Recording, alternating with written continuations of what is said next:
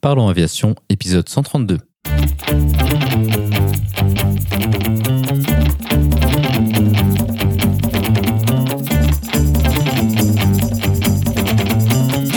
Parlons Aviation, le podcast qui parle de tout ce qui vole.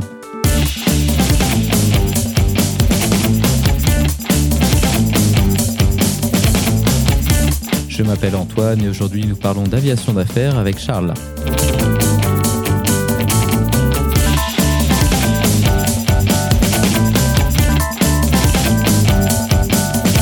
Bienvenue à bord, j'espère que vous êtes confortablement installés. Parlons aviation épisode 132 et prêt au départ.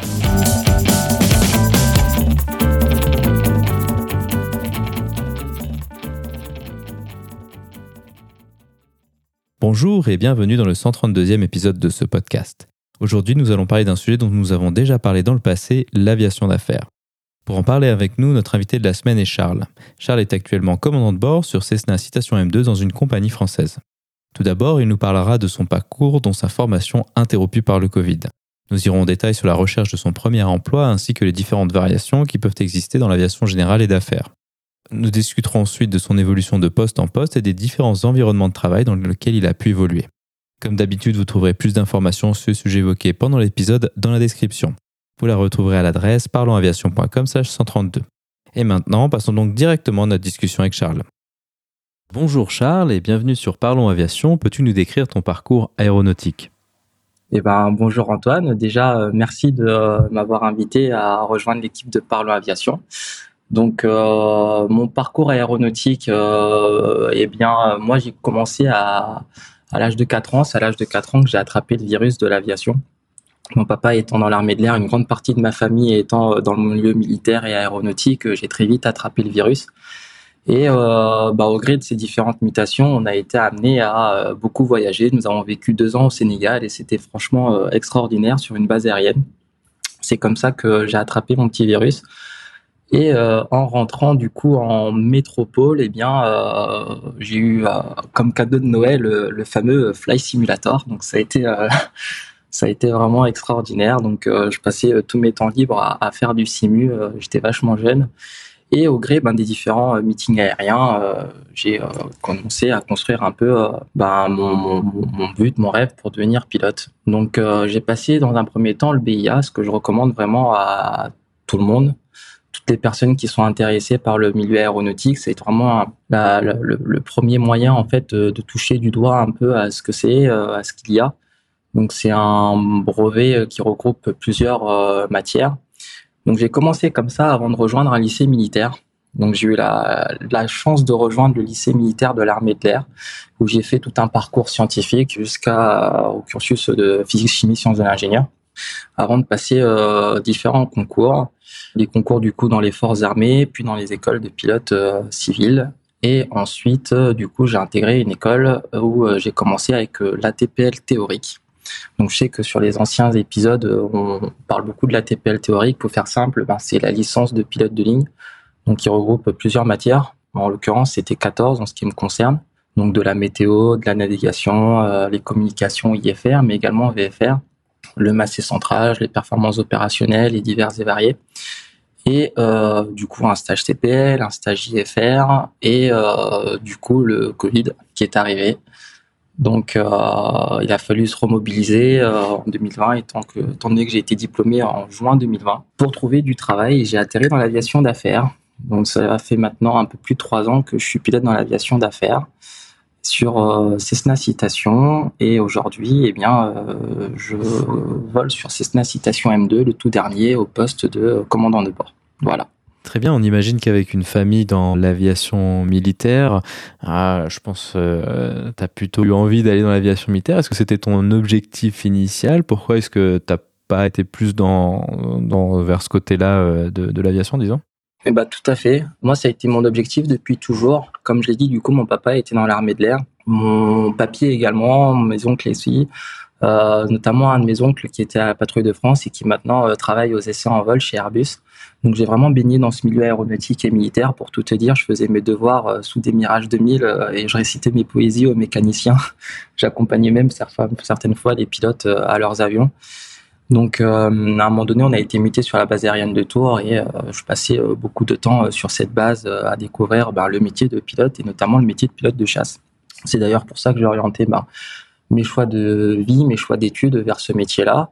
Et du coup, bah après euh, le PA et les classes mathématiques, physiques, euh, j'ai pu passer euh, les concours. Donc au départ, celui des EOPM, où j'ai terminé sur liste complémentaire. Donc petite déception, mais encore une fois, on se remobilise. Et j'ai passé le concours des EOPAM, donc c'est la première fois qui s'est pas très bien passé, notamment en anglais.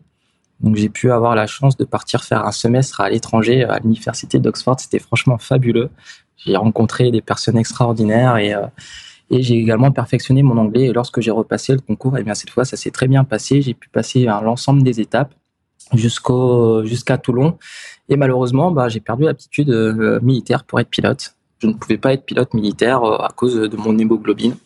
Donc bah, euh, là, c'était un, véritable coup dur. Hein. Je te parle de ça, c'était en avril 2018. donc toutes les planètes s'étaient entre guillemets alignées pour pouvoir bah, réaliser le, métier de mes rêves mais c'était euh, sans savoir que ben, je pouvais également réaliser l'autre métier de mes rêves, parce que je m'étais toujours dit qu'un jour ben, je serais pilote militaire, et lorsque j'aurais fini ma carrière de pilote militaire, je deviendrais pilote civil, et notamment pilote de ligne.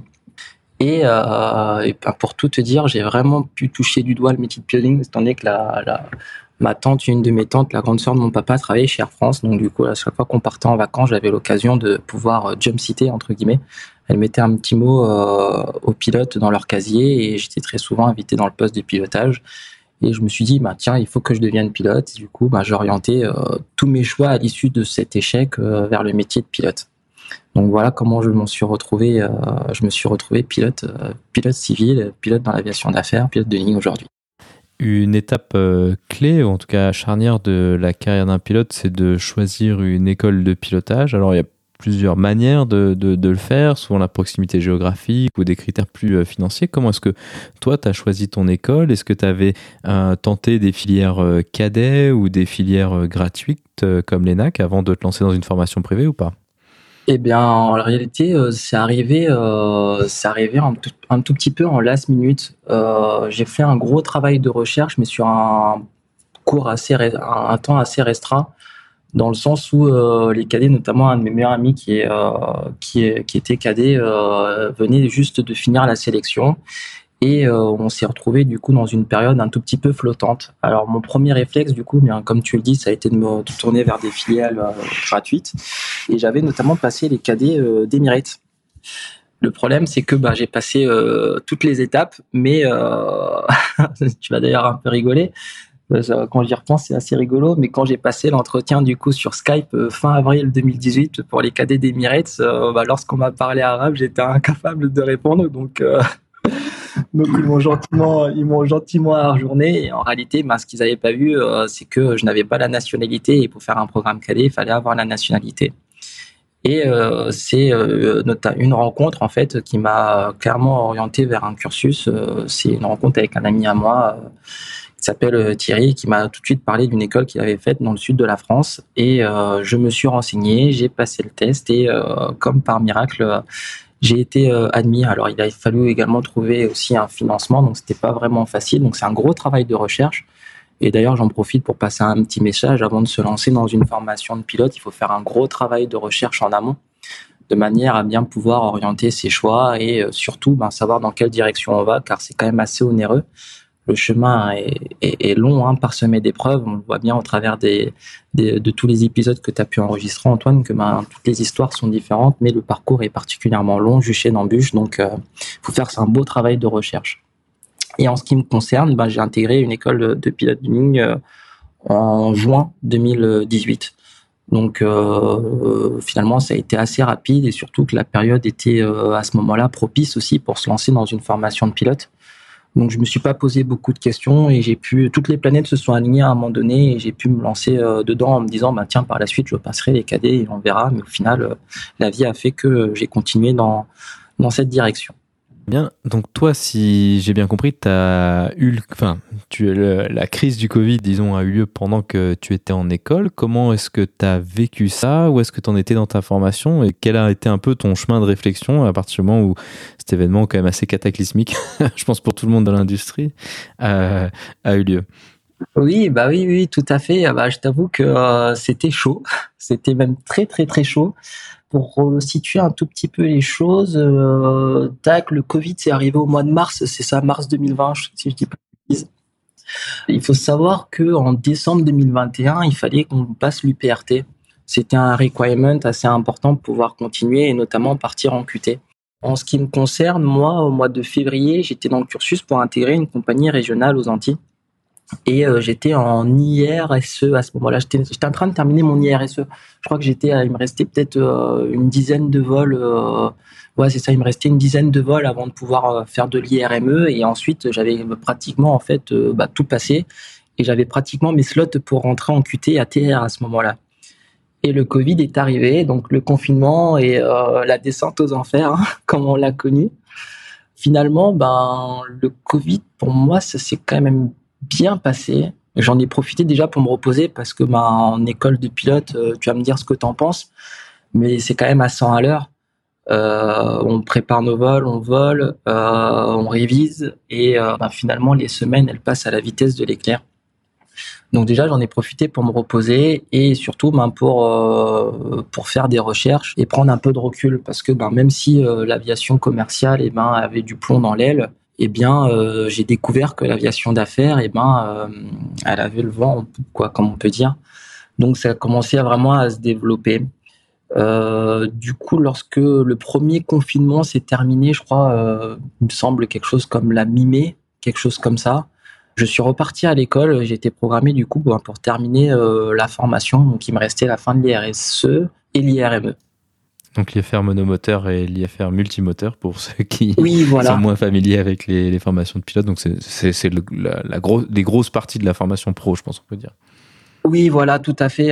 Excuse-moi, je me suis, euh, je me suis peut-être un peu, un peu emballé. Donc, on a un stage CPL du coup qui nous fait passer du euh, passionné de l'aéronautique entre guillemets au professionnel de l'aéronautique. C'est un stage qui est professionnel, la licence de pilote commercial.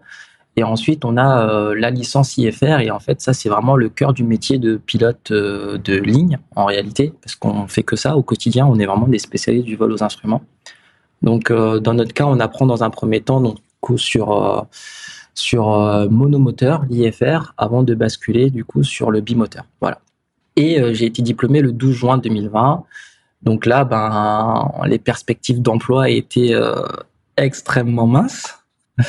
Du coup, euh, ce que j'ai fait, c'est que dans un premier temps, euh, je suis rentré euh, à Tours chez mes parents et j'ai proposé mes services dans un aéroclub. Donc du coup, ben, pour faire des baptêmes de l'air, pour voler un tout petit peu et prendre un peu de recul parce que mine de rien, j'avais déposé peut-être pas loin de 300 ou 400 CV, mais aucune réponse.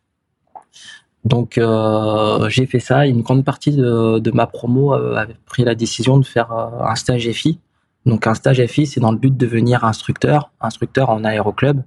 Et en réalité, je pense que c'est ce que la majorité des personnes, entre guillemets, de, des promotions égales à la mienne, ont fait. Ben moi, je me sentais pas légitime au final d'apprendre aux autres ce que j'avais pas vraiment fini d'apprendre. Très sincèrement, je pense qu'il faut avoir une petite fibre pédagogique. Et à ce moment-là, je l'avais pas. Du coup, j'ai pris cette décision-là et je me suis très vite ben, euh, trouvé euh, des opportunités que je n'aurais jamais pensé faire euh, auparavant. par exemple, j'ai travaillé sur un SR22 pour un propriétaire, donc c'était assez sympa et c'était surtout ben, une approche concrète de l'aviation d'affaires au final. Et j'ai fait du remorquage de, de planeurs.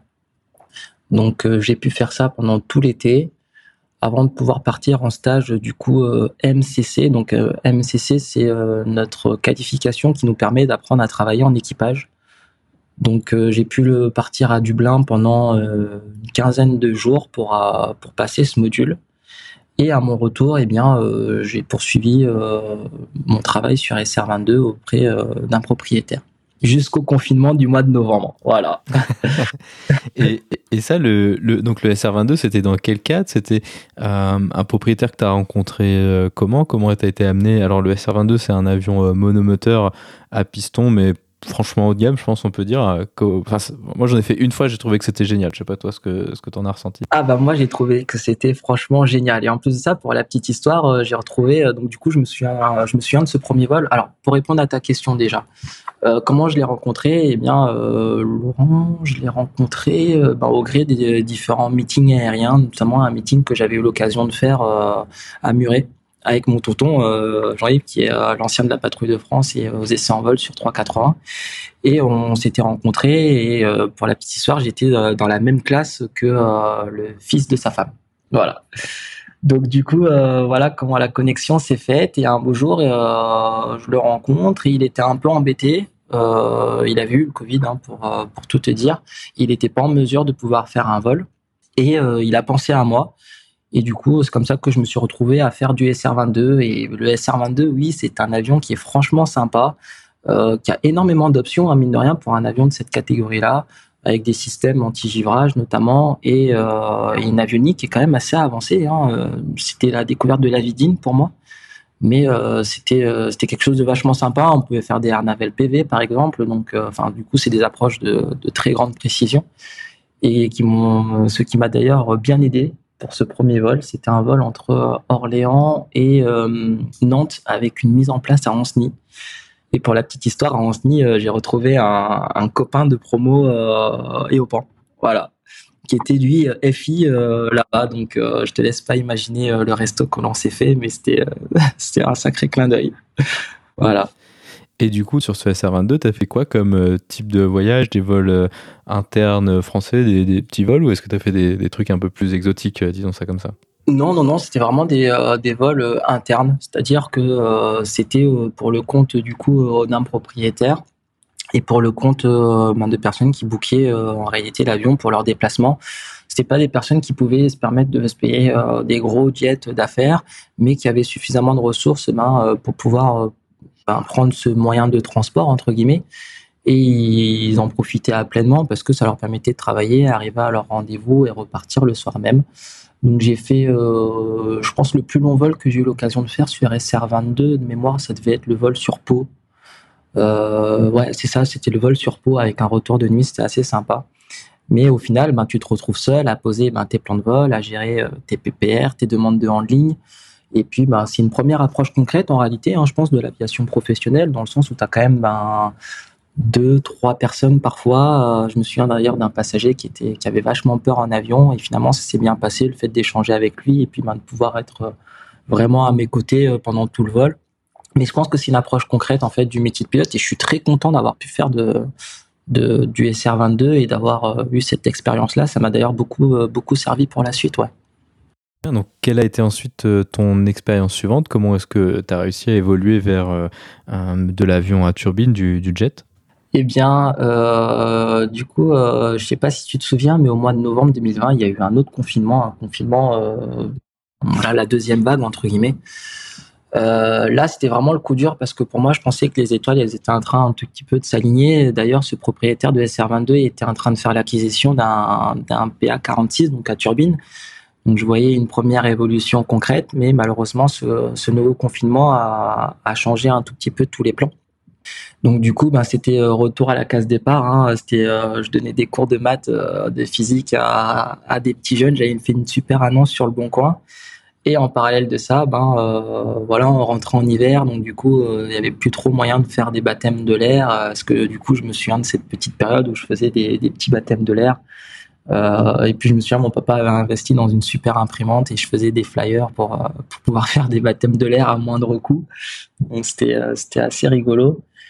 Mais euh, oui, ce confinement est arrivé, donc retour à la case départ. Et euh, c'est un peu bête ce que je vais te dire, mais moi, quand je cherchais du travail dans un rayon de 5 heures de route, eh bien, j'imprimais des CV, je prenais ma, ma voiture et puis bah, j'allais déposer des CV en main propre. Donc du coup, avec ma voiture, je me suis retrouvé au Bourget, je me suis retrouvé en Belgique, euh, je, me suis retrouvé à Genève, je me suis retrouvé une fois à Cannes également, enfin voilà, et notamment à Bordeaux aussi. Mais je prenais ma voiture et j'allais déposer des CV en main propre parce que j'avais vraiment l'impression que mes CV, ben, ils étaient noyés dans la masse. Hein. Et je le vois là aujourd'hui euh, avec le service de recrutement de ma compagnie, euh, des CV, ils en reçoivent peut-être une cinquantaine par semaine. Donc, donc voilà, c'est ce que j'ai fait et Et je me souviens, c'était euh, fin novembre, je vois sur Flight Radar qu'il y avait un avion qui venait euh, régulièrement euh, sur Tours. Il faut savoir que l'aéroport de Tours, il est à peut-être une demi-heure de chez, de chez mes parents. Eh bien, bah, je me suis un peu bougé, je suis allé à la rencontre et, et j'avais demandé à un de mes parents, en fait, qui, a, qui, qui est commandant de bord chez Comlux. Comlux, c'est une compagnie dans l'aviation d'affaires et il a pu en fait euh, me, donner euh, les numéros de téléphone, euh, tu sais les numéros de téléphone que tu as lorsque tu poses un plan de vol. Donc chez nous dans notre compagnie c'est le numéro des opérations, mais des vols au profit des propriétaires c'est le numéro de téléphone du commandant de bord.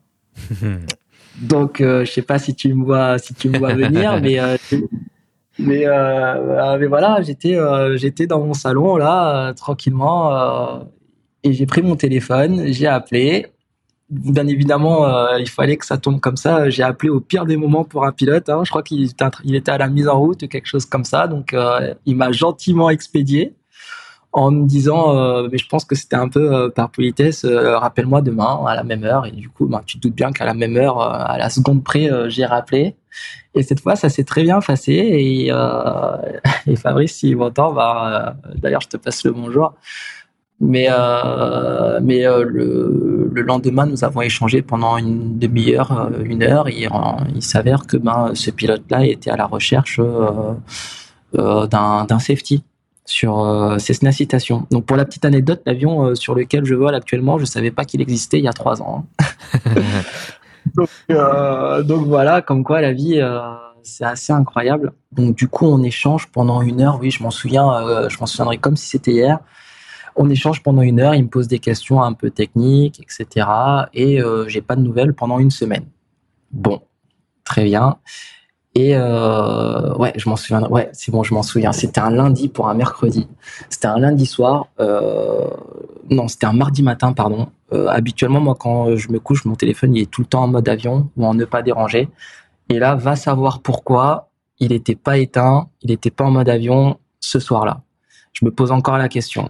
Et euh, un mardi matin à 8 euh, heures, mon téléphone sonne, c'était Fabrice qui me propose en fait le lendemain eh ben, de venir faire des entretiens et, de l'accompagner éventuellement pour un vol.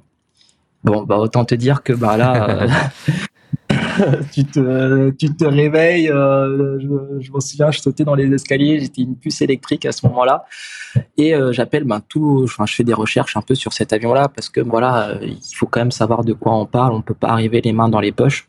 C'est là d'ailleurs que je suis bien content d'avoir euh, fait euh, le cursus au sein euh, de l'armée parce que ben, tu arrives préparé, tu arrives avec des billes. Donc du coup, ben, c'est simple, j'avais bossé tout ce que j'avais pu trouver sur cet avion sur Internet pendant 24 heures. Donc le lendemain matin, je, m'en souviens encore, je m'habille, j'avais ciré mes chaussures, je m'étais bien rasé, je croise mon papa dans la cuisine, euh, impossible de manger quoi que ce soit, de boire un café. Enfin, j'étais stressé, j'avais le ventre euh, dans tous ces états. Et je prends ma petite voiture euh, direction l'aéroport et je pars à la rencontre du coup de Fabrice. Et ben ça se passe super bien. Et puis donc du coup après notre conversation, des petits tests, il me dit ben, je te mets pas la pression, mais tu m'accompagnes aujourd'hui pour un vol entre Tours et Colmar puis un retour à Tours, et ensuite on partait en mise en place, mettre l'avion en maintenance au Bourget. Donc autant te dire que moi je m'attendais pas du tout à me retrouver au niveau 350 à, à Mac 07 euh, pour ce premier jour en tant que safety, mais c'était absolument incroyable. Enfin franchement, euh, je m'en garde un souvenir extraordinaire. Donc, juste pour définir un peu le rôle de safety, ce que c'est, notamment sur des avions comme celui-là, eh bien, euh, au tout début, tu es juste en charge euh, des coms. Entre guillemets, c'est le boulot de PM. Alors, on va définir un peu tout ça. Dans un avion, il y a deux rôles. Il y a le rôle de ce qu'on appelle le PF, le pilot flying, qui va être en charge en fait euh, de la conduite du vol à court terme, entre guillemets, et le pilot monitoring, qui lui ben, va avoir un peu plus de recul, la conduite du vol à court, moyen et long terme avec la surveillance des systèmes, les, euh, échanges radio avec les contrôleurs aériens et euh, ben également la surveillance du, euh, du pétrole, etc. Et en tant que safety, eh bien, on fait vulgairement un petit rôle de pilot monitoring.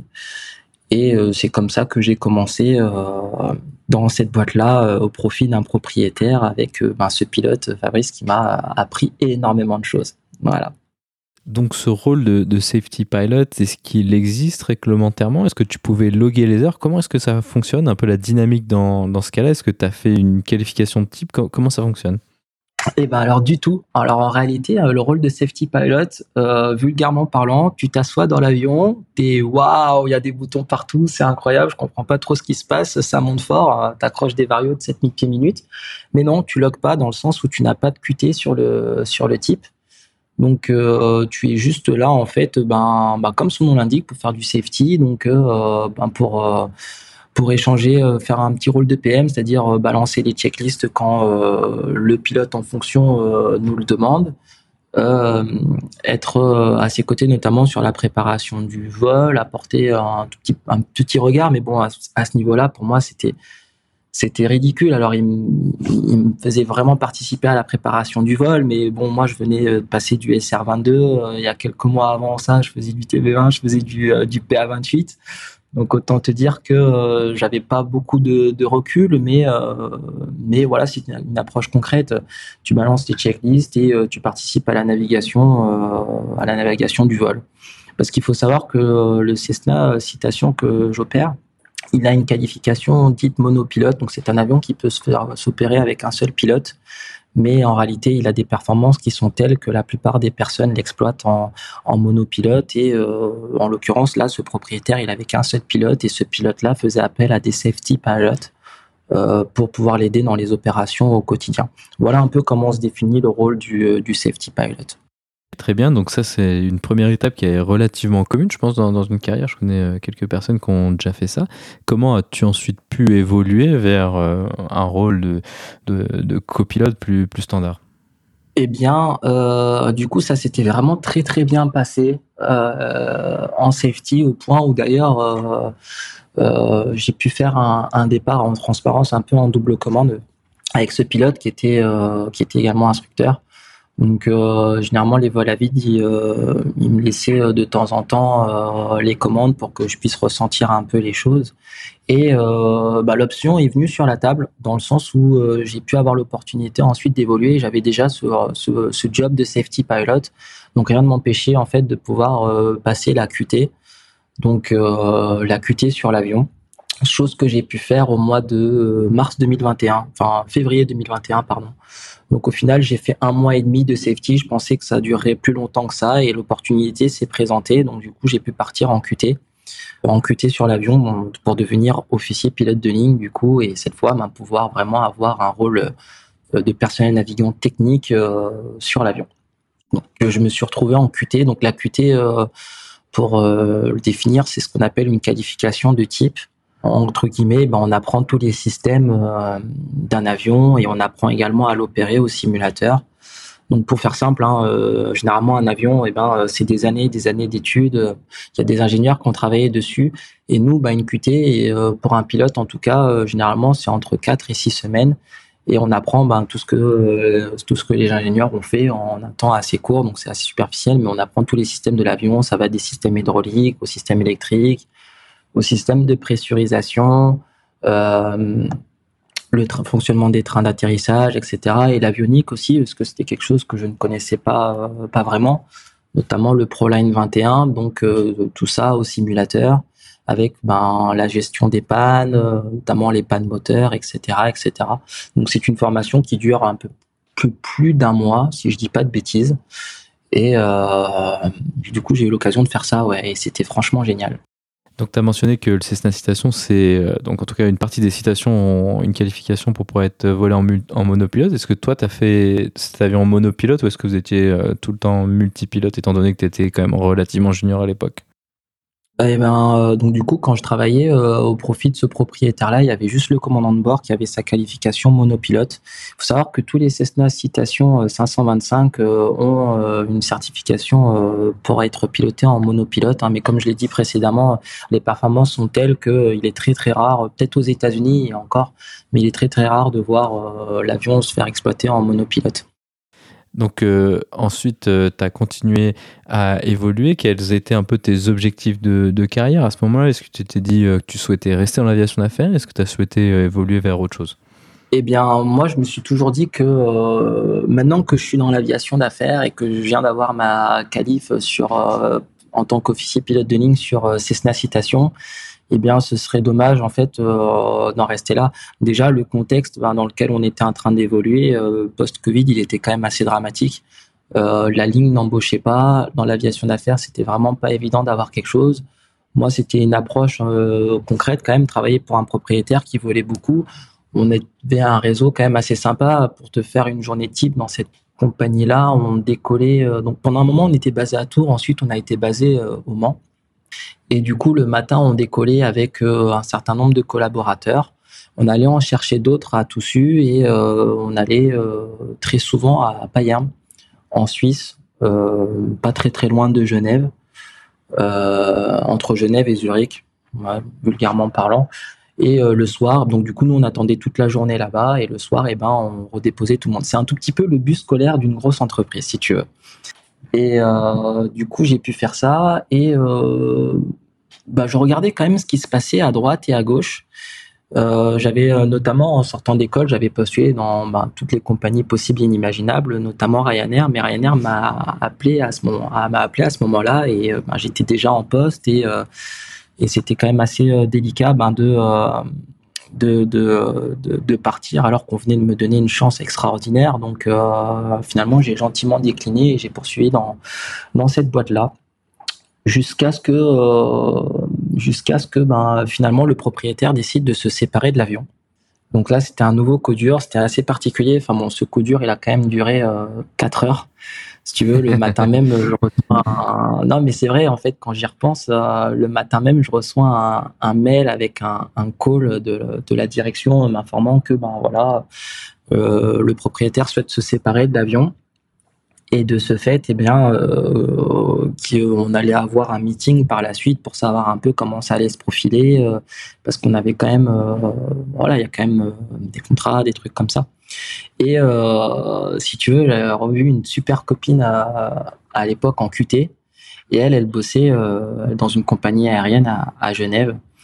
Et euh, je te parle de ce call, c'était peut-être à 9h. Et à 13h, euh, elle m'appelle et puis elle me dit euh, bon qu'est-ce que tu fais je dis bah écoute voilà coup dur là je sais pas trop ce que ça va donner a priori le propriétaire il se sépare de l'avion et elle me répond mais attends mais tu rigoles balance-moi ton CV tout de suite. Euh, on est vraiment à la recherche de quelqu'un là. Euh, ça serait trop génial que tu nous rejoignes à, Genève. Et puis, bah, je m'étais bien entendu avec euh, un de ses captains. Et du coup, eh bien, je raccroche avec elle. je fonce dans le premier magasin pour m'acheter un costume digne de ce nom. Et le lendemain matin, non mais c'est vrai, hein c'est vrai. Franchement, quand j'y repense, c'était quand même assez dingue. Euh, le soir même, je me souviens, les parents, ils rentrent, euh, je leur explique, bon bah voilà, euh, je risque de plus travailler pour cette compagnie. En revanche, il y a une copine qui vient de m'appeler. a priori, ça cherche à Genève. bah, je risque de m'absenter. je vais aller au moins passer les entretiens, voir ce que ça donne. Et va savoir pourquoi. Je charge toute ma voiture avec deux valises, des fringues, deux uniformes prêts à l'emploi, et je prends la route pour Genève. Je passe les entretiens, ça se passe bien et finalement, bah, je repars pas de Genève. je me retrouve à, travailler du coup dans une compagnie aérienne basée à Genève.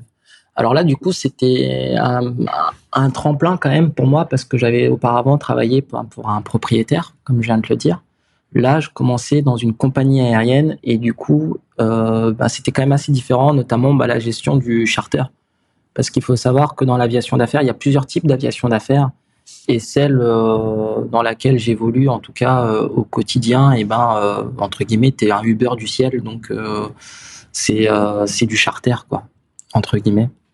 Et donc du coup bah, c'était la découverte ben, des passagers différents. Moi dans ma précédente compagnie enfin dans la compagnie dans laquelle j'étais avant de avant de partir à Genève euh, le propriétaire, il m'appelait par mon prénom, je connaissais euh, l'ensemble des passagers, je volais tout le temps avec la même personne. Là, ben, je commençais à découvrir euh, une culture qui était différente, d'autres personnes, le cadre d'une compagnie aérienne. Mais c'était c'était extrêmement extrêmement enrichissant. J'ai appris énormément de choses. Vraiment, ouais. Donc voilà comment je me suis retrouvé à Genève pour pour cette compagnie, j'y suis resté, euh, j'y suis resté sept mois à peu près, huit mois à peu près, ouais. Alors ça, c'est intéressant ce que tu mentionnes par rapport à la relation avec la clientèle. C'est vrai que quand on fait de la ligne, c'est quelque chose qu'on a assez peu, voire même presque pas si on est vraiment honnête, parce qu'il y a les personnels de, cabine qui sont là pour ça. Comment est-ce que ça se passe, la relation avec les passagers? Bah, Dans les deux cas que tu as mentionné, avec un propriétaire, est-ce que c'est quelqu'un euh, qui tu beaucoup de contacts, c'est quelqu'un que tu connaissais bien ou pas tellement? Et puis inversement, dans, le charter, comment se passe un peu cet aspect-là du métier de pilote d'aviation d'affaires, qui est quand même assez particulier, je pense? Ah bah c'est une super euh, question. Alors euh, là mine de rien dans cette compagnie euh, au moins j'étais en contact avec le propriétaire, les passagers parce qu'on les avait très souvent, mais en tant que copilote j'avais moins j'avais un aspect commercial qui était vachement limité contrairement au commandant de bord qui lui en fait faisait vraiment le lien entre les passagers et la gestion de la mission entre guillemets.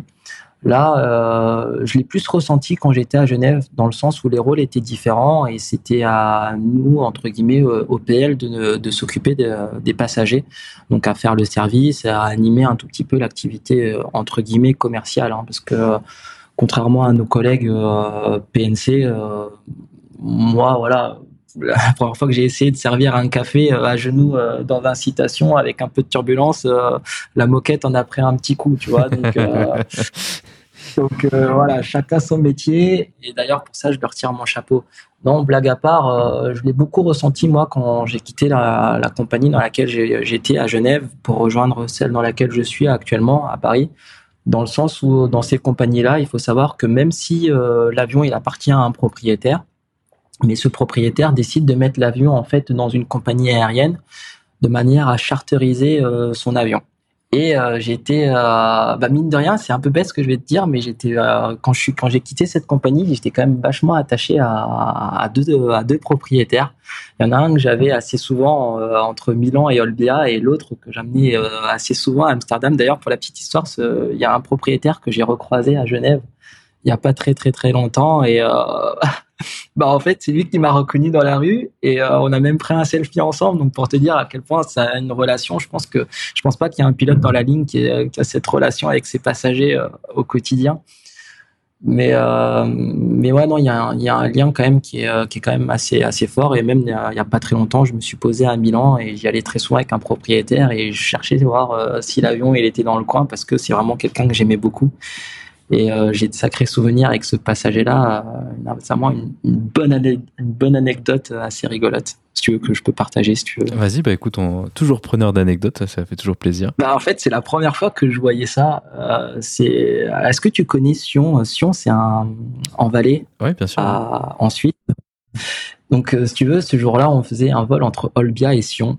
Et c'est la première fois que j'assistais à ce qu'on appelle un bord à bord. Alors, un bord à bord, c'est assez fréquent dans l'aviation d'affaires euh, pour, pour la faire simple, du coup, euh, ce jour-là, j'étais euh, PM, donc Pilot Monitoring, et on faisait le vol entre Olbia et Sion.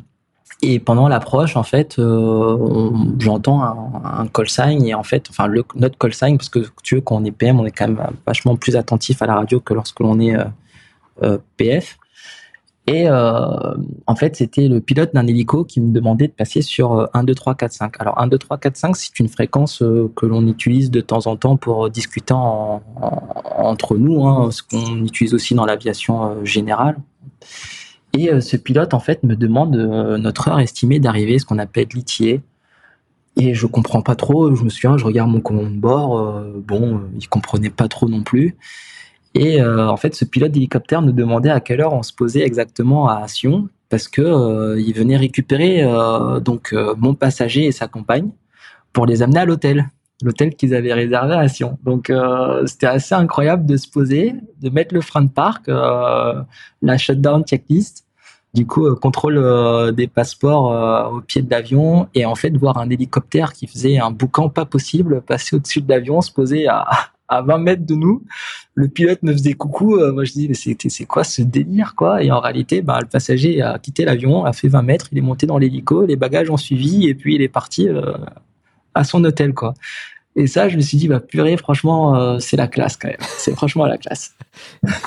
Alors, je sais pas combien ça lui a coûté. Hein. Je pense que ça doit être nos, nos deux salaires multipliés par quatre réunis, mais mais c'est une sacrée manip, ouais. Et je me suis dit, bah franchement, c'est la classe. Et, euh, ouais, c'est une petite anecdote euh, qui me dire que je, je, je, commençais à vivre des choses que j'aurais jamais pensé voir. Euh, je pensais même pas que ça existait, quoi. C'est pas un pilote de ligne qui aurait vu ça, disons ça comme ça.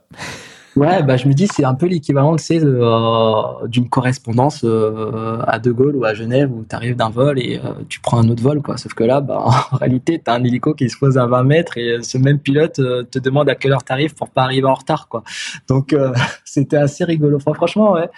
Avec un peu de recul, je me dis, je commence à voir des choses assez hallucinantes, quoi. C'est comme quand certains passagers ont leur Ferrari sur le tarmac à l'arrivée à Londres. C'est assez sympa, ouais.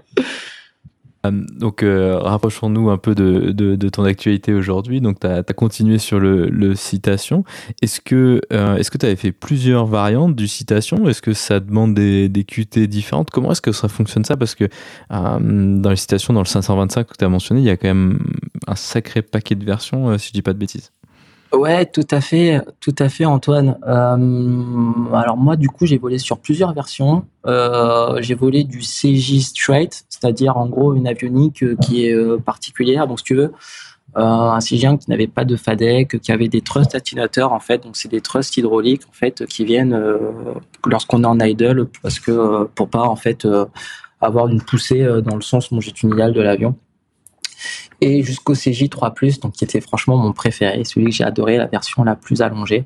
Euh, il y a un différentiel course, notamment au niveau de l'avionique, parce que l'avionique est pas la même et du coup l'avion au gré des années a eu une certaine euh, bah, évolution hein, au final. Le CJ Straight n'est pas du tout le même que le M2 sur lequel je vole actuellement aujourd'hui, ou encore le CJ3+. Et je sais qu'il y a un différentiel course aussi ben, pour le CJ4. Mine de rien, c'est la seule variante que je n'ai pas euh, que je, que je n'ai pas aujourd'hui. J'ai jamais volé sur sur ce sur ce type-là. J'espère le découvrir avant de avant de partir vers de nouveaux horizons bientôt.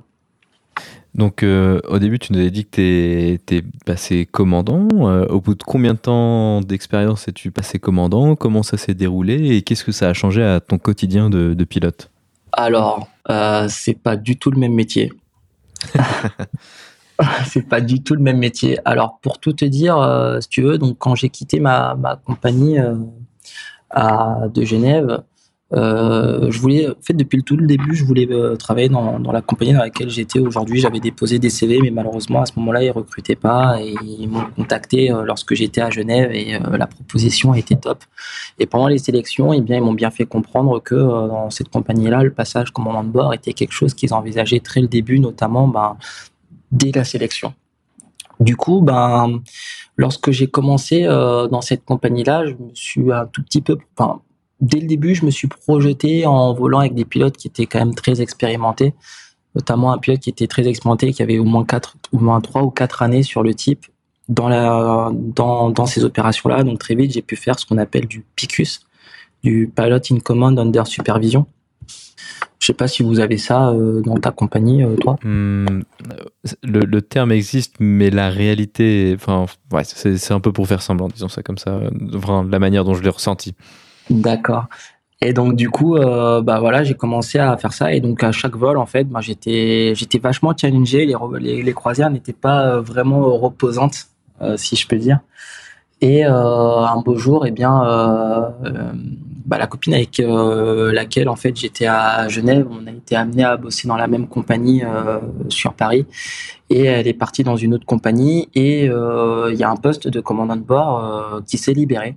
Je me souviens d'ailleurs, j'étais en vacances, j'étais à des années-lumière en fait d'avoir cette proposition-là, mais j'ai le RDFE de ma compagnie qui m'a appelé en me disant euh, voilà, euh, bon ben t'es à quelques heures du seuil qu'il faut, donc euh, est-ce que déjà ça t'intéresse? Bon ben là finalement tu réfléchis un tout petit peu. moi j'ai tendance à me poser beaucoup de questions, notamment savoir ben, si je suis légitime, est-ce que je vais pouvoir faire face aussi ben, à ce nouveau métier, ces nouvelles responsabilités? Et au final, ben, il me dit de faire confiance en fait au process d'instruction et en fait, t'es pas lâché comme ça du jour au lendemain comme on bord sur un, jet en transport public de passagers, bien sûr. Du coup, euh, c'était parti et euh, me voilà en stage commandant de bord. Et alors là, ben, tu te rends compte très vite qu'il y a beaucoup de choses que tu pensais connaître que tu ne connaissais pas du tout. mais euh, vraiment. Et alors, euh, c'est un peu bête ce que je vais te dire, mais tu vois, je me souviens d'une conversation avec un ami où je me disais, bon, bah, franchement, c'est cool. Moi, c'est le stage, il a lieu là, à cette période de l'année. Donc, j'avais peut-être un, peu moins d'un an. Je devais avoir, ouais, huit mois de fonction dans la compagnie quand je suis rentré en stage. Et je me souviens avoir dit, euh, bah franchement, euh, c'est au moins cool parce que euh, c'est l'été et l'été, il y a moins de galères au niveau de la météo et ça sera beaucoup plus simple, ça sera un facteur en moins. Bah, c'était sans compter sur les belles cellules que l'on peut voir au-dessus de Milan, c'était sans compter les créneaux extraordinaires de 4 à 5 heures que tu peux prendre. donc ce qu'on appelle des créneaux, c'est ben, des slots. Hein, c'est euh, euh, à cause des restrictions au niveau euh, des contrôleurs aériens ou de la capacité en route, etc., ce qui nous impose une heure de, un horaire de décollage. Mais ouais, je m'attendais pas du tout à ça et au final, bah, j'ai regretté tout ce que j'ai pu dire sur l'été parce que c'était vraiment galère. Et puis surtout, c'est un peu bête ce que je vais dire, mais on était en 2022. tout à l'heure, on a parlé ensemble du Covid. C'était l'année N plus 2 après le Covid, donc c'était un gros moment de relance. Le problème, c'est que ben on s'attendait pas spécialement à ce qu'il y ait autant de demandes, qu'il y une relance aussi forte. Je sais pas comment c'était euh, de ton côté dans la ligne, mais euh, même au niveau des, du, enfin j'allais dire le service aéroportuaire, non, mais du soutien entre guillemets, c'est-à-dire que euh, les agents de manutention, le handling, enfin ça suivait pas tellement il y avait de demandes et les aéroports étaient saturés. C'est un peu bête ce que je vais te dire, mais attendre 3h30 du pétrole à Madrid, c'était c'était c'était hallucinant quoi. Donc euh, quand tu te retrouves jeune commandant de bord à gérer ça, plus euh, l'émeute euh, de ton passager qui a payé des milliers et des milliers d'euros pour aller d'un point A à un point B, et que tu lui expliques ben, que pour le moment on est au sol parce que on attend trois heures pour avoir du fuel, ben c'est là que tu te dis, moi j'étais très bien en fait en tant qu'OPL, tranquillement dans l'avion, en train de manger des madeleines. Et les seuls collègues se débrouillaient avec les passagers, ben là c'est toi et tu vois, tu cherches, tu cherches tes mots quoi. Mais finalement ça s'est très bien passé et du coup pour revenir à ce qu'on, ce, dont, on était en train de discuter juste avant, le stage, ben, il y a beaucoup de, de CRM notamment un cours que j'ai bien aimé qui s'appelle le rôle du commandant de bord. C'est quelque chose quand même qui est assez abstrait. Euh, pour moi, c'était quelque chose qui était assez abstrait quand j'étais au PL, dans le sens où, ben voilà, en tant qu'OPL, ben euh, le rôle, ben, c'est euh, d'apporter son soutien et, et une aide au commandant de bord dans l'exercice de ses fonctions et dans la conduite sûre et optimisée du vol. Moi, c'est comme ça que je le vois. Et être en mesure ben, de pouvoir échanger, discuter, exprimer ses doutes, euh, de manière à en fait à ce que à, résoudre les, les, problèmes parce que finalement on se rend compte que entre le moment où on a fini le brief et le moment où on, descend de l'avion, bah parfois euh, dans la journée il s'est passé beaucoup de choses. Donc euh, j'ai appris énormément de choses pendant ce cours-là. J'ai aussi appris en échangeant avec ben, des commandants de bord qui étaient bien plus expérimentés que moi sur le secteur, hein, parce que moi je suis arrivé tout petit. Donc j'ai demandé beaucoup de conseils, on m'a beaucoup aiguillé et au final, eh bien, une fois que tu as fini toute cette phase au sol, tu vas au simulateur. Et là, comment t'as chaud Parce que ça n'a rien à voir avec le simu que je faisais quand j'étais au PL, mais clairement. Là, en plus, ça, je me souviens, j'étais parti au simu, euh, du coup, avec un, commandant de bord qui était vraiment, mais vraiment expérimenté. Et, euh, et c'est un peu bête, mais euh, tu passes de la phase où, bah, je sais pas un peu comment tu le, tu le ressens toi, mais quand tu es au SIMU et que tu as un TRI ou tu as un TRE, et en plus de ça, tu as un commandant de bord qui a beaucoup d'expérience, qui puisait TRI avec toi, bon, bah en fait, tu sais que, euh, entre guillemets, c'est toi qui vas passer à la moudinette et euh, tu as intérêt à être au level, quoi. Bah là, en fait, euh, tu pars avec ça, mais avec une autre paire d'yeux, et en réalité, on cherche à à travailler ton décisionnel, ton CRM, et mine de rien, on te met dans des situations que je pensais clairement jamais avoir, enfin, j'avais jamais vu, quoi. Clairement, c'était, euh, c'était, euh, je pensais pas en fait pouvoir perdre autant de systèmes. Et, euh, et c'est un peu bête, mais sur mon premier simu, le tout premier, donc du coup, j'avais, je venais de passer toute la phase sol, etc. Et je me retrouve au simu, donc déjà, bon, simu en place gauche, euh, bah, t'es pas peu fier quand même. Mais euh, je me souviens, en fait, à un moment donné, il y avait tellement de pannes que le, le, Ford deck, en fait, il était interminable. Et je me souviens avoir eu le réflexe de regarder mon collègue. Mais en fait, mon collègue me regardait parce que, en fait, pour la première fois, c'était à moi de prendre une décision finale. Et je doutais, je doutais énormément et j'étais pas, euh, j'étais pas sûr de moi. Et au final, bah, c'est pas pour rien que euh, c'est un stage qui, euh, qui dure plusieurs jours, plusieurs semaines c'est qu'au fur et à mesure, ben, tu prends confiance en toi, tu ben, aussi prends confiance en tes connaissances, mine de rien. Et euh, je me souviens, il m'avait dit, tu verras, lorsque tu avais un souci, euh, tu regardais à gauche et puis ben, tu attendais, entre guillemets, que voilà, toi, tu faisais ton bilan, ton fax option, les risques associés à chacune des options. Et en fait, le reste du raisonnement été déroulé par le collègue qui avait plus d'expérience, etc bah là tu verras que quand tu regarderas à gauche, bah, tu verras ton bête. La nuit, tu verras juste le strobe qui clignote comme ça. Mais euh, ça sera à toi de prendre la décision et mine de rien, ben j'ai pris j'ai pris conscience d'énormément de choses et ce n'est pas ce n'est pas rien. Ce n'est pas rien du tout. Donc euh, ouais, pour répondre à ta question, ouais, euh, j'ai vraiment senti une bonne différence. Ok, bah ça c'est intéressant. Peut-être qu'un jour J'y serai aussi un sage commandant, mais pour l'instant, c'est. Ah, bah c'est sûr. On verra. L'autre aspect de ce rôle de commandant, et donc il y a toute la partie euh, décisionnelle et, responsabilité. Je pense que c'est un peu ça qu'on peut, ce à quoi on peut le résumer. Euh, l'autre aspect, c'est la relation avec des collègues qui sont plus juniors, en tout cas sur la machine ou dans la compagnie. Comment est-ce que ça se passe? Euh, Les relations avec les copies que toi, tu as pu être finalement il y a pas très longtemps auparavant? Ben, en fait, au tout début, euh, du coup, c'était, euh, il y avait une refonte dans ma compagnie sur le secteur. Et au tout début, c'était quand même assez particulier parce que, ben, voilà, moi, je me retrouvais euh, jeune commandant de bord. Je volais avec, ben, en fait, des OPL qui étaient plus vieux que moi. Donc du coup, je ne savais pas trop en fait comment appréhender les choses. Mais au final, c'est très bien fait. Dans une compagnie aérienne, on a ce qu'on appelle des euh, SOP, un MANEX, un manuel d'exploitation. Et en réalité, chacun connaît sa partition et de ce fait, eh bien, euh, ça se passe bien. Euh, lorsqu'il y a un souci, moi je me arrêté toujours mon, tout premier vol. Ah ouais, purée, mon tout premier vol. Euh, donc du coup, euh, bien évidemment, quand tu finis cette partie Simu, cette partie Sol, cette partie CRM, etc., CVMPN, etc., eh bien, tu as un, vol d'adaptation en ligne. Donc on ne te jette pas comme ça non plus. je suppose que vous avez la même chose, vous? Oui, bien sûr. Et euh, et du coup, ben, tu vois, avec un, autre commande bord, tu apprends des choses, des mises en situation et tu apprends aussi ben, ton nouveau rôle. au final, euh, t'es pas lâché comme ça avec un OPL euh, du jour au lendemain. tiens, tu as six passagers à amener à l'autre, bout de l'Europe. Quoi. Donc, ben, je me souviens, ouais, je venais d'avoir mes galons et je, au briefing, ben, en réalité, tu ne fais que dérouler la partition que tu as apprise et euh, tout, le monde, tout le monde connaît bien son rôle euh, et on se retrouve à l'avion et, euh, et on, déroule. Alors ce premier vol, c'était un Paris-Gênes où on se pose à voilà des évitements aussi au départ. voilà, des évitements aussi au départ. On, évite une belle cellule.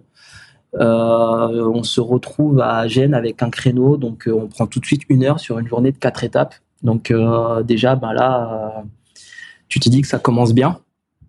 Euh, c'était pas la première fois que je gérais des passagers dans le sens où pendant la l'AEL j'étais aussi amené à gérer des passagers et dans ma précédente compagnie à Genève je m'en occupais aussi euh, quand même beaucoup mais euh, aujourd'hui va trouver euh, la réponse aux questions des passagers quand même toi tu n'as pas vraiment la raison du slot parce que Airflow Management un passager va pas trop comprendre donc, euh, lui proposer d'attendre dans le terminal au milieu des passagers ou lui proposer d'attendre dans l'avion. Euh, mais bon, dans l'avion, mine de rien, euh, bon, c'est pas non plus ce qu'il y qu'il y a de mieux, alors que dans les aéroports, il y a des super lounges. Donc, euh, va trouver les mots. Et ensuite, je me souviens, on décolle de Gênes pour aller à Oxford. Euh, là, on se pose à Oxford. On était censé redécoller cinq minutes après. Mais bon, euh, même si on prenait une petite tonne, entre le moment de débarquer les passagers, refaire du pétrole, repréparer un vol, reprendre une météo, échanger avec le dispatch, etc., il se passe pas moins d'une demi-heure. Donc, du coup, là, on accumule déjà une heure et demie de retard. Euh, sur le vol Oxford pour aller ensuite, on devait normalement aller à Bolzano. Finalement, le matin, ça passait pas. On, avait pris la décision d'aller à Vérone. Euh, arrivant en fréquence déjà avec les Italiens, euh, c'est un sketch à part entière. et entendre le viseur devant nous remettre les gaz avec cause du windshield et commencer à se poser des questions de pétrole parce que finalement on avait une HAP de 15 minutes sur le hold, enfin du coup sur l'attente. Le stress monte.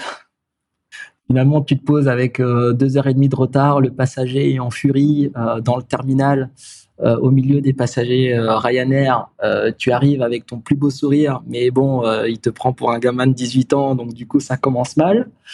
Et ce même passager qui finalement se calme, comprend la situation, c'est le début de l'été et on est en Italie, c'est désolé les Italiens, mais c'est souvent le bordel.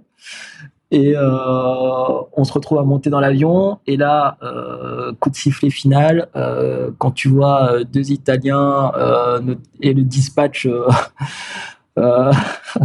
avec un grand sourire et deux Italiens mettre des coups de pied dans le pushback parce que le pushback vient de tomber en panne et perdre ton créneau pour ça et prendre 45 minutes dans la vue bah là je peux te dire que tu as vraiment un coup de chaud ouais, parce que euh, le passager au final ben il se lève de son siège il vient te voir dans le poste et puis il te dit est-ce qu'à ce rythme là je serai à l'heure pour le mariage de ma fille? Tu vois tu te dis, bon heureusement que le stage il est bien fait euh, j'ai bien bossé bon, euh, je pouvais pas le prévoir euh, compliqué compliqué compliqué Finalement, on a trouvé le chemin, on est arrivé à Londres. Euh, le passager avait finalement euh, trois heures de retard, mais euh, le lendemain, il a pu assister au mariage de sa fille. Et pour la petite histoire, sur le vol retour, du coup, le surlendemain, du coup, on a pu aller à Bolzano parce qu'il faisait beau et il nous avait apporté des super spécialités culinaires de son du mariage de sa fille. Et, du coup, c'est c'est une histoire qui se termine bien. Donc ça, c'était ton premier jour en tant que, commande, en tant que commandant, c'est ça? Tout seul Ça, c'était ma première rotation tout seul, lâché ce qu'on appelle 100%. Euh, et je pense que je m'en souviendrai très longtemps parce que euh, je j'ai jamais eu autant de galères en fait sur un vol.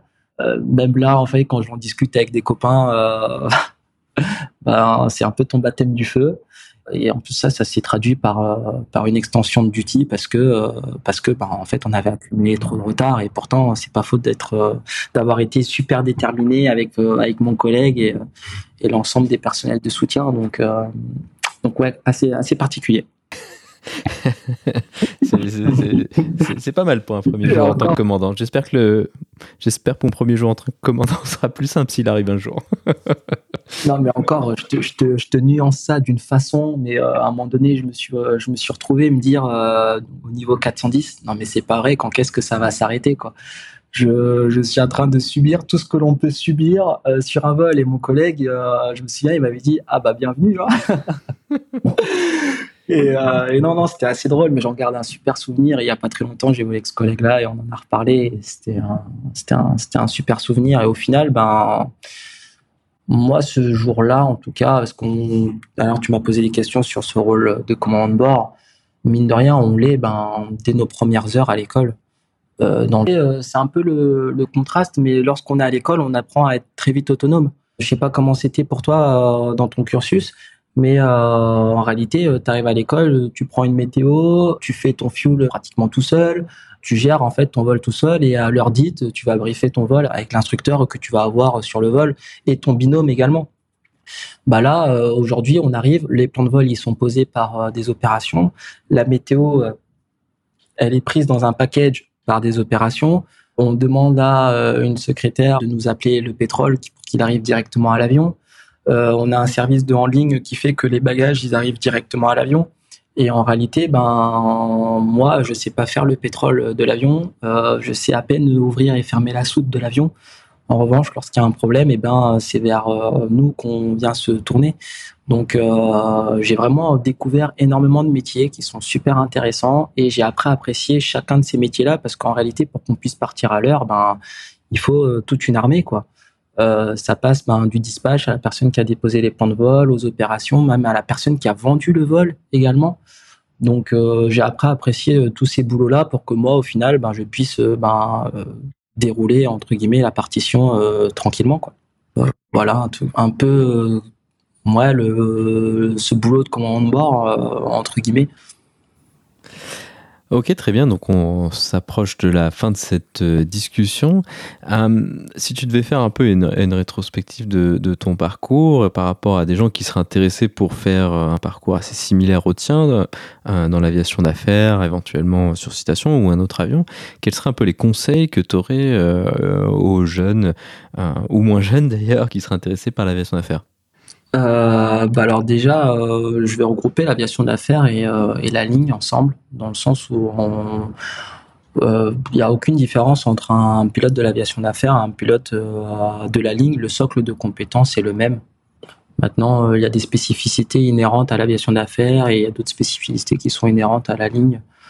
et un pilote de ligne peut faire de l'aviation d'affaires, un pilote d'aviation d'affaires peut faire de la ligne.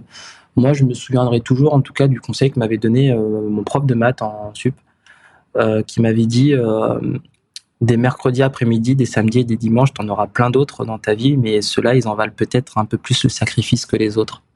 Et il avait totalement raison. moi, si j'ai un conseil à donner à quelqu'un qui, à l'heure actuelle, ben, se demande si ça vaut le coup de se lancer dans une carrière de pilote, malgré tout ce que l'on entend euh, à droite, à gauche, si ça vaut euh, quelqu'un qui est en école de pilote et qui, euh, bah, on a tous connu des, moments un peu durs hein, à l'école, je sais pas pour toi Antoine, mais moi j'en ai eu. Eh bien, il faut, il faut, il faut faire le maximum en réalité. Et, tant qu'on n'a pas tout donné, on n'a rien donné. Donc moi, mon conseil, c'est il faut mordre l'oreiller tous les jours, tous les matins. on fait un boulot qui est extraordinaire.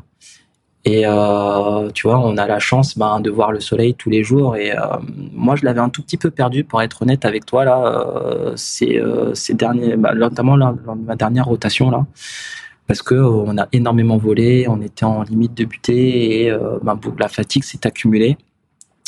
Mais j'ai eu une, une belle leçon de vie, là, bah, et je t'en parle.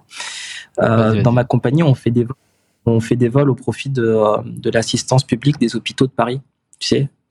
Et euh, dans ce cadre-là, on fait des vols euh, au profit du, euh, du don d'organes et donc on t'appelle parfois tard, très tard, dans la nuit, pour décoller avec une équipe de médecins. tu vois, en plus des vols PAX que nous faisons, on, on, fait ça. Et bah, typiquement, c'était il y a dix jours maintenant. le réveil, enfin le, téléphone sonne, il est peut-être, je me souviens plus, mais mais 2-3 heures du mat, quoi, ou un peu plus tard, genre l'heure à laquelle certains sortent de boîte de nuit. J'étais vraiment très fatigué et j'ai râlé. J'ai râlé, je me suis dit mince, franchement, là je suis fatigué, j'ai pas envie. Mais bon, bien évidemment, tu vas, c'est le travail et quand tu penses un peu à la mission derrière, tu fonces. Bah, il s'avère que en ça c'est assez rigolo parce que le collègue avec qui j'étais il a demandé à participer à, à l'aspect médical un peu de la chose. Donc il est allé euh, à l'hôpital aussi pour voir le prélèvement et tout. Donc euh, voilà chapeau à lui. Moi j'aurais été incapable de le faire. Mais euh, au bout de d'une heure une heure et demie là où on reste parfois sur place pendant deux heures et demie trois heures en fonction de, de, de l'organe qui va être prélevé sur sur sur sur la personne et bien là, euh, il m'a appelé super rapidement en me disant qu'il était déjà sur le chemin du retour avec l'équipe médicale, donc euh, le bas de combat. En plus de ça, ben voilà, je venais de me prendre un, petit déjeuner euh, tranquille que j'avais à peine le temps d'avaler. Et euh, en montant dans l'avion, eh bien, on décolle et, je me dis à ce moment-là, ben ok, on fait on fait le maximum pour pour rentrer. Donc là, on a des directs de 200, 300 nautiques parfois. Enfin, des fois, tu as la direct sur sur, euh, sur l'ILS euh, du terrain de destination, pour te dire. Et là, il me dit, ben finalement, euh, ils ont pris la décision de ne pas prélever l'organe, tu vois. Et là, j'ai pris une petite douche en me disant, ben, tu vois, Charles, là, quand même, tu as un super lever de soleil. Euh, tu es en train de voler sur une machine qui est extraordinaire. Et ce matin, bah, tu étais en train de râler parce que parce qu'on t'a levé, tu étais un peu en train de râler parce que t'as pas pu finir ton petit déjeuner. Mais là, ça se trouve, il y a euh, une petite fille parce que du coup, il m'a dit que euh, en échangeant avec les médecins, euh, cette jeune fille que j'ai affectueusement appelée Charlène, parce que bien évidemment, on n'est pas au courant de l'identité de la personne, avait mon âge, 26 ans, et bah, moi je, je râlais parce que j'avais pas pu finir mon petit déjeuner et on m'avait réveillé dans la nuit. Et cette jeune femme, ben, elle allait se réveiller malheureusement et poursuivre son combat contre sa maladie cardiaque, tu vois. Donc j'ai pris un peu de recul et je me suis dit, ben voilà, c'est quand même sympa ce que l'on fait et il y a des gens malheureusement qui n'ont pas cette chance-là. Donc voilà, ça, remet un peu les, pieds sur terre, ça permet de cultiver une certaine forme d'humilité, je pense. Eh bien, je pense que ça fera un excellent mot de la fin de cette discussion. Eh bien, ainsi se conclut donc cette discussion. Charles, merci beaucoup d'avoir accepté de venir sur le podcast pour nous partager euh, ton parcours euh, de l'école à l'aviation d'affaires. Avec plaisir, Antoine. Merci pour l'invitation. Et puis, ben, à très bientôt pour un prochain épisode. C'est toujours un plaisir de vous écouter euh, dans les bouchons parisiens.